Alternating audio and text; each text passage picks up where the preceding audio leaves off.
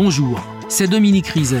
Dans ce podcast en trois parties, nous allons vous raconter, Christophe Delay et moi, l'histoire de Nordal Lelandais. Un épisode de Faites entrer l'accusé, écrit et réalisé par Norbert Le Troll, un document de Guillaume Maury, rédactrice en chef Isabelle Clairac. Bonne écoute.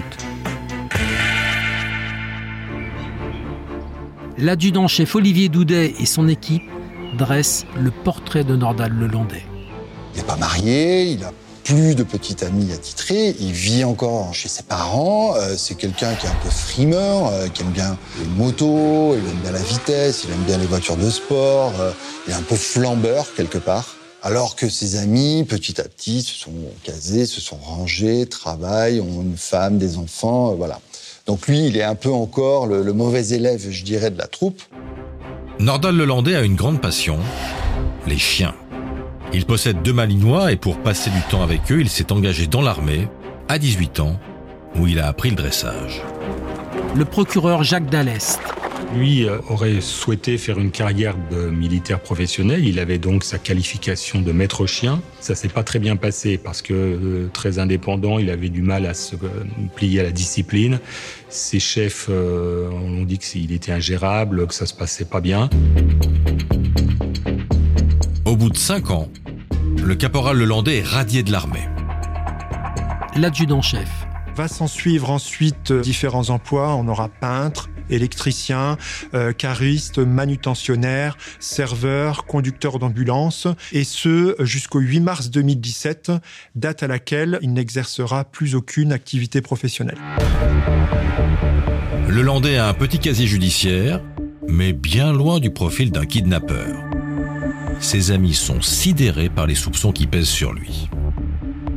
Personne n'y croit. Euh, C'est pas le nono qu'ils connaissent, euh, euh, c'est pas le nono avec qui ils font la fête, c'est pas pas lui, il peut pas avoir commis un truc un truc pareil, sachant qu'il a du succès, je dirais, avec avec les femmes, donc personne n'y croit. Mais nous, ça nous met un doute. même si on a tous ces éléments-là, on reste très prudent, puisqu'effectivement, la description qui nous en est faite par rapport à ses proches ne correspond pas. La famille de Lelandais sollicite un ténor pour assurer sa défense, maître Alain Jakubowicz. la presse, euh, notamment les chaînes de télévision continuent, enfin matraque dessus et la présentation qu'on fait de lui, elle est effroyable, quoi. hein. Le l'ennemi public numéro un. Et j'arrive à la maison d'arrêt puis je rencontre ben un garçon qui a une tête, deux oreilles, un nez, des yeux. euh, Je vois pas un monstre. Il n'a pas des poils de partout et il n'a pas, euh, voilà, et qui effectivement est complètement abattu. Bon, clairement, lui, il hurle son innocence. Et moi, je dis que le, évidemment, le juge de paix pour un avocat dans ces cas-là, c'est le dossier. Et dans le dossier, il n'y a qu'un ADN de contact. Maëlys est donc entrée dans la voiture, et ça, le Landais ne le conteste pas. Mais ça ne signifie pas pour autant qu'il l'a tué. Seul contre tous, je vais montrer que cet homme que l'on désigne comme le coupable est en fait un innocent. Voilà, c'est, mais je dirais que c'est un peu le fantasme de, de tout avocat à partir du moment où il est dans une défense qu'il y est euh, pleinement. Pour la défense, le dossier est vide, mais la juge ne lâche pas l'affaire. On va très vite se rendre compte au travers de son parcours de vie que euh, il a plusieurs facettes. On peut avoir le copain idéal, le bon copain qui aide à faire les déménagements, qui est là pour les soirées, qui est plutôt sympa, euh, festif, ce genre de choses. Mais double facette euh, qui est exprimée par rapport notamment à sa vie amoureuse.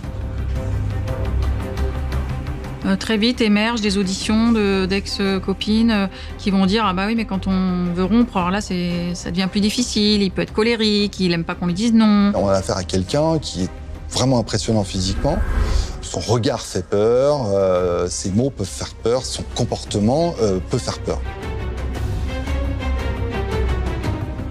Il y a plusieurs de ses petites amies qui, notamment une qui avait déposé plainte, euh, qui ont fait part d'un comportement violent. C'est pas une violence physique euh, euh, outrancière, c'est une, violence verbale et une violence qui va s'arrêter jusqu'à la limite du passage à l'acte.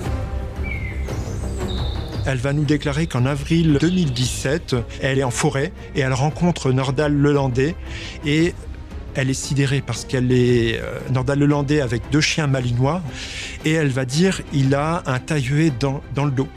Et elle, dit j'ai vraiment très peur et en fait je cours, je cours parce que j'ai peur pour ma vie.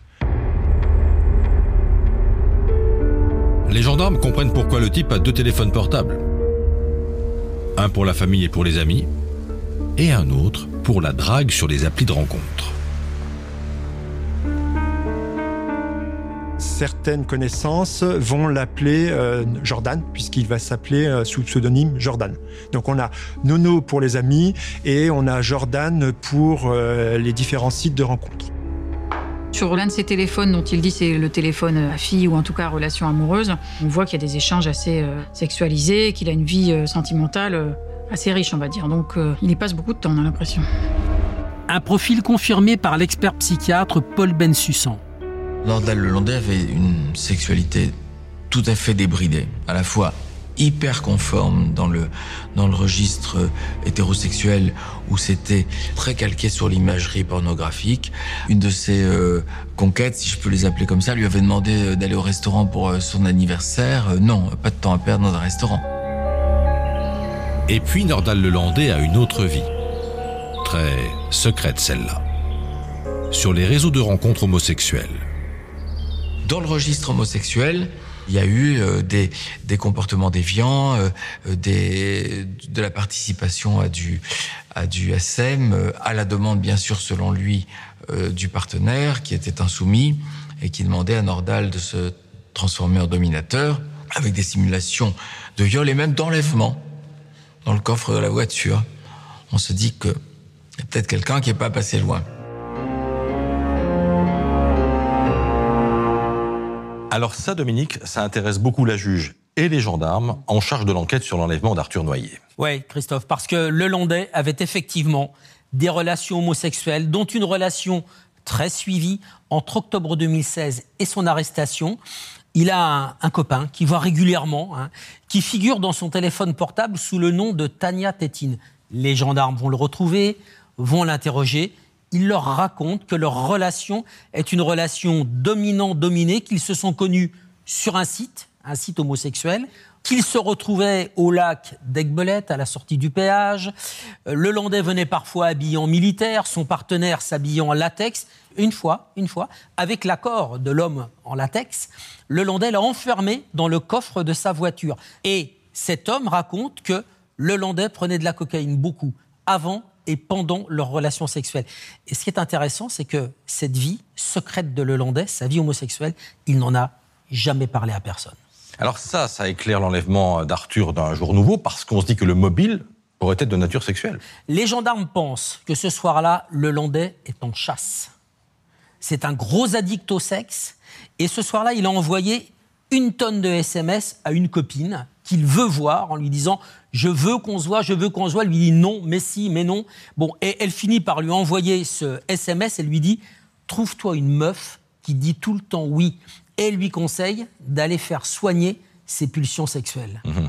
Il y a d'autres choses intéressantes dans le téléphone? Ouais. 13 jours après la disparition d'Arthur Noyer, le Landais fait des recherches avec ses mots-clés sur son téléphone décomposition, corps humain. Cette fois, les gendarmes de Chambéry ont assez de billes pour aller chercher le Landais en détention. Sa garde à vue commence le 18 décembre 2017, huit mois après la disparition d'Arthur. La mère d'Arthur Noyer apprend la nouvelle. Un coup de fil du journaliste du Dauphiné. Et il me dit, c'est le Landais. Alors là, il fallait mieux que je sois assise. Hein.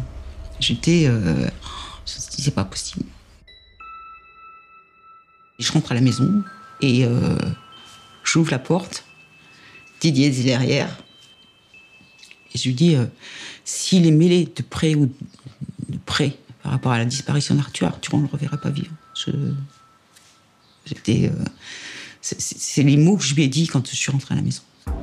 La chef d'escadron Stéphanie Lemaout est au travail. Cette garde à vue, on la prépare en sachant qu'elle va être difficile. On a quelqu'un de froid qui n'est pas dans l'empathie, qui je crois ne peut pas l'être. Et du coup, on se dit, c'est les éléments matériels de téléphonie, de vidéosurveillance, euh, qui vont servir à le confronter aux faits pour lesquels il est placé en garde à vue. Les gendarmes sont confiants, ils ont du biscuit. La vidéosurveillance, la téléphonie, tout montre que le Landais a bien rencontré Arthur Noyer. Et à ça, il n'a aucune réaction. Il reste impassible en nous disant Ah oui, c'est troublant. Son avocat tombe des nues. Je découvre les choses. Je découvre les choses et je me rends compte que ça va être, là pour le coup, plus compliqué parce qu'il y a des choses matérielles qui, qui n'existent pas dans le, dans le, à ce moment-là dans le dossier de la petite Maëlys. D'autres rendraient les armes devant les éléments accablants des gendarmes. Mais le Landais, lui, sans faire. Sur la recherche, sur la décomposition de corps humains, ah j'adore les documentaires euh, sur euh, RMC Découverte, euh, je les regarde régulièrement et suite à ce reportage j'ai voulu faire des recherches pour voir ce qu'il disait, si ce qu'il disait dans le reportage était exact ou pas. Il a une réponse à tout. Ou éventuellement il reste vague. Il reste vague en attendant, comme une partie d'échec, de voir quel pion on va avancer. Et si lui avance aussi.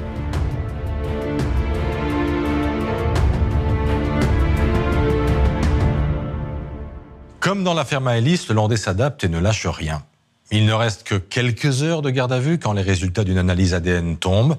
Ce sont les analyses d'un crâne retrouvé sur un chemin de randonnée deux mois plus tôt. Un crâne qui, à l'époque, n'a pas été exploité.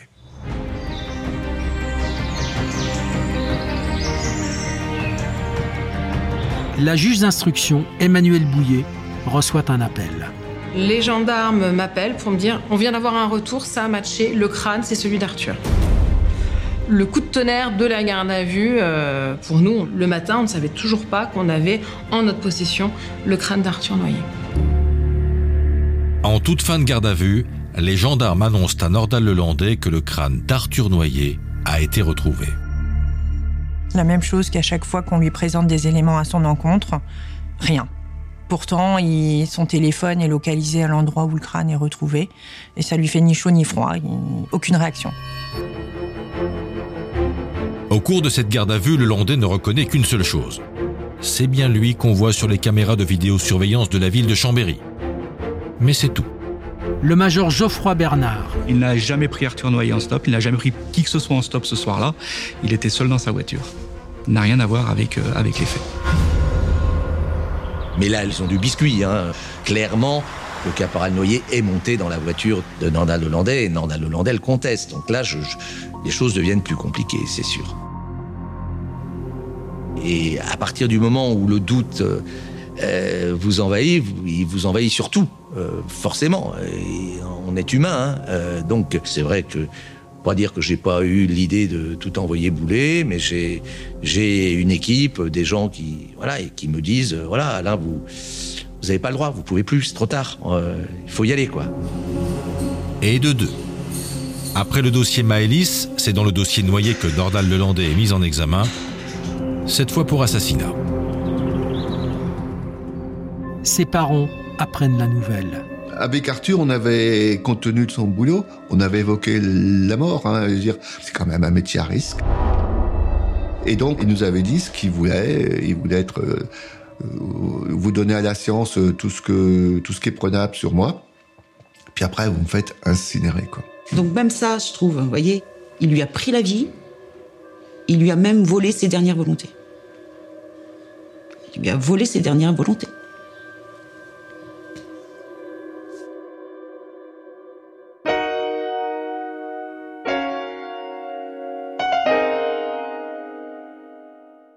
Ça bouge à Chambéry, mais pas à Grenoble. Parce que l'ADN de Maëlys sur le commodo de phare, ça prouve quoi? Que la petite est montée dans la voiture, c'est tout. La juge veut mieux. Une preuve que le Landais lui a fait du mal. Une trace de sang, par exemple. Elle appelle donc l'IRCGN. Repassez-moi cette voiture au crible. Et le rapport tombe quatre mois après la disparition de Maëlys. La juge d'instruction Gaëlle Bardos. En janvier, on a un retour d'expertise qui nous dit bah non, il n'y a pas d'ADN dans la voiture. Alors là, on en a. C'est lourd pour tout le monde, on se dit, mais c'est pas possible. La juge ne peut pas le croire. Il y a forcément quelque chose. Le lendemain de la disparition de Maëlys, le Landais a passé près de deux heures à récurer sa voiture. L'adjudant-chef, Olivier Doudet. On voit qu'il consacre 47 minutes au nettoyage de son coffre, euh, qu'il utilise des lingettes, qu'il utilise différents produits, qu'il utilise même un pulvérisateur de produits à jantes dans son coffre. On se dit, mais qui fait ça? C'est évident, c'est évident qu'il y a quelque chose à, cacher. Donc, euh, décision est prise de dire, mais non, alors là, ça suffit. On sait qu'il a insisté sur une zone particulière de la voiture. Il faut y aller, il faut tout démonter. Il faut, ça coûtera ce que ça coûtera. Faire hors norme, euh, budget hors norme. Il faut chercher, chercher, chercher jusqu'au bout. Et c'est parti pour une deuxième expertise. La voiture, l'IRCGN va la désosser pendant 15 jours. Le coffre, comme scanné, millimètre par millimètre. Et, et là, ça va, ça va marcher. Et là, c'est. J'oublierai jamais le coup de fil de l'expert.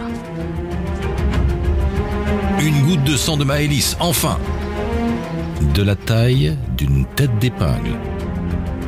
Dans un interstice du coffre. On est euh, partagé de la satisfaction de dire, eh ben, ce qu'on a fait, c'est. On a un résultat.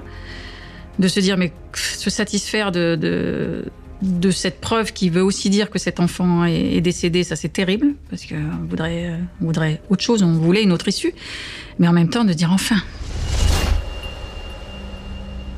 C'est échec et mat. euh, Parce que là, à partir de ce moment-là, on sait qu'il va être très compliqué pour lui et pour ses conseils de prouver son innocence. C'est plus le même dossier à partir de ce jour-là. Voilà.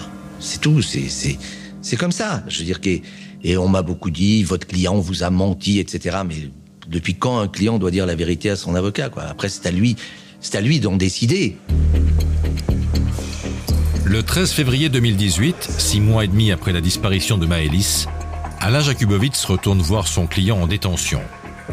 Expertise génétique en main. Il est loin d'être idiot, Nordal. Hein il est loin d'être idiot. Il a parfaitement compris que c'est son intérêt qu'aujourd'hui, c'est plus possible. C'est plus possible. Et donc, il y a eu des longs moments, surtout de silence. On y va, Nordal, ou on n'y va pas? On y va ou on n'y va pas? Parce que c'est la première chose qu'on va vous demander, c'est où est le corps de l'enfant? Euh, Nordal, c'est pas moi qui décide. D'accord? Moi, je suis la courroie de transmission. OK? Mais pour moi, c'est la condition sine qua non. Moi, c'est. Si- S'il n'y a pas ça, c'est plus moi. Et à la sortie de son entretien avec son client, Alain Jakubowicz appelle le cabinet des juges d'instruction.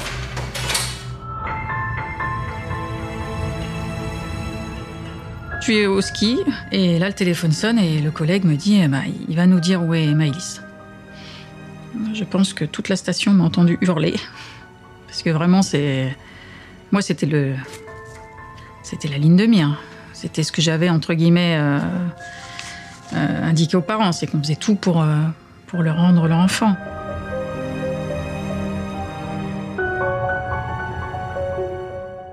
Le lendemain, le Landais est dans le bureau de la juge d'instruction.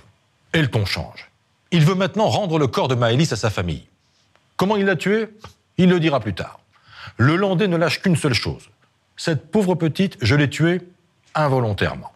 La juge d'instruction organise immédiatement un transport pour retrouver le cadavre de l'enfant. Évidemment, les journalistes comprennent très vite qu'il y a du nouveau dans le dossier Maëlys.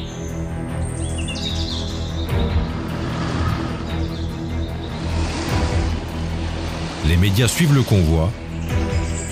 Pendant toute une après-midi, des dizaines de gendarmes arpentent la région d'Attignan-on-Saint, où le Landais dit avoir déposé le cadavre de Maëlys. Lui est très euh, approximatif. Je pense que ça doit être par là. Je pense que c'est peut-être là. Ah ben non, c'est pas là. Voilà. Donc ça prend plusieurs heures. C'est lui le boss?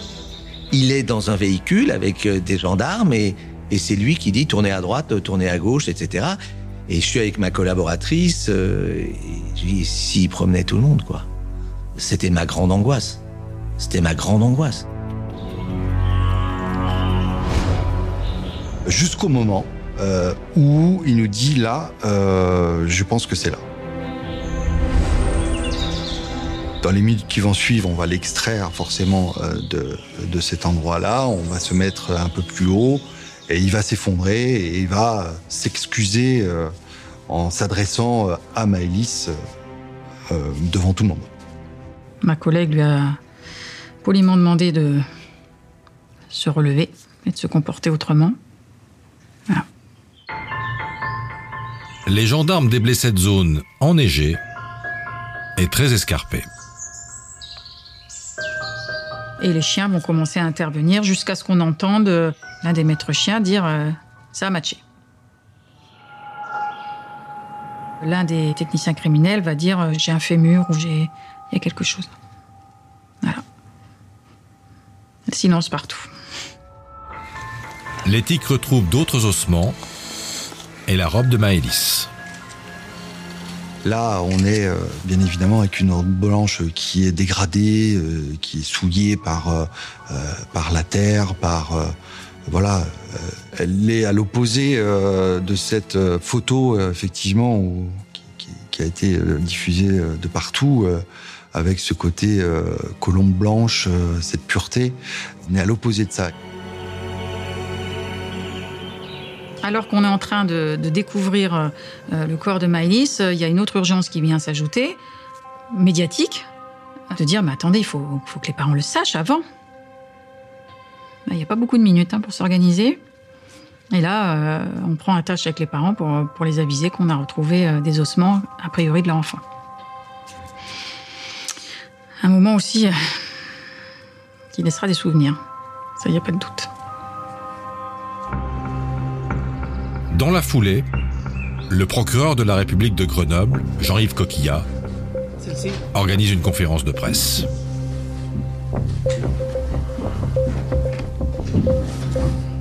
Mes premiers mots ce soir seront pour les parents de Maëlys. Ils savent que leur fille est morte, qu'elle a été tuée, et il y a quelques minutes, nous venons de leur apprendre que nous avons découvert les restes de l'enfant.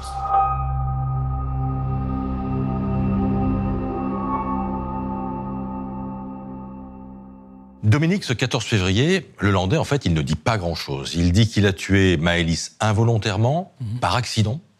Mais face au juge d'instruction, bizarrement, il change de ligne. On est le 19 mars 2018, ça, c'est son procès verbal d'interrogatoire devant les juges. Il explique que ce jour-là, Maëlys, au mariage, a voulu voir ses chiens. Je lui ai demandé s'il avait demandé à sa maman. Elle m'a dit oui. Il emmène Maëlys en voiture discrètement, sans prévenir personne. Il raconte qu'au bout de cinq minutes, c'est son expression, Maëlys s'est mise à chouiner, à paniquer. Elle veut retourner au mariage, elle veut retourner voir ses parents. Et là, il dit j'ai eu le geste incompréhensible. Il lui donne un coup très violent à la tête, Maëlys pleure, et puis elle ne bouge plus. Il décide de continuer à rouler jusque chez lui. Il dépose le corps de Maëlys devant un cabanon et il retourne au mariage. Et là, après le mariage, il revient chez lui. Il prend le corps de Maëlys, il le charge dans le coffre de sa voiture et ensuite il dit je roule, je m'arrête à un endroit. Il dépose le corps de Maëlys dans le fossé, il pose une pierre sur le corps, il rentre chez lui et il dit Je suis incapable d'expliquer pourquoi, je ne voulais pas, je n'arrive pas à comprendre. Et il dit bien qu'il n'a porté qu'un seul coup. Oui, d'abord il dit un seul coup. Et puis quelques semaines plus tard, il va évoluer. Il parle de trois ou quatre coups très violents, point fermé, et il dit J'ai pris le pouls de Maëlys, son cœur ne battait plus. Le corps de Maëlys va rester euh, six mois dans la nature. Mhm. Alors évidemment, ça va compliquer le travail des, des- des médecins légistes. Forcément, parce que les légistes travaillent sur un squelette. Donc, ils peuvent quand même dire que Maëlys a une fracture du nez, qu'elle a une double fracture de la mâchoire. Impossible pour eux de déterminer les causes de la mort. Est-ce qu'elle était asphyxiée, traumatisme crânien, hémorragie? En tout cas, leur conclusion, c'est que les seuls coups décrits par le Landais ne peuvent pas causer la mort de Maëlys. Est-ce qu'il y a eu des violences sexuelles? Aucun élément matériel ne peut établir un passage à l'acte sexuel sur Maëlys, disent les experts. Mais là encore, on est six mois après et les experts travaillent sur un squelette. Vous venez d'écouter le deuxième épisode de Faites entrer l'accusé, consacré à l'affaire Nordal-Lelandais. Retrouvez la suite de l'affaire dans l'épisode 3.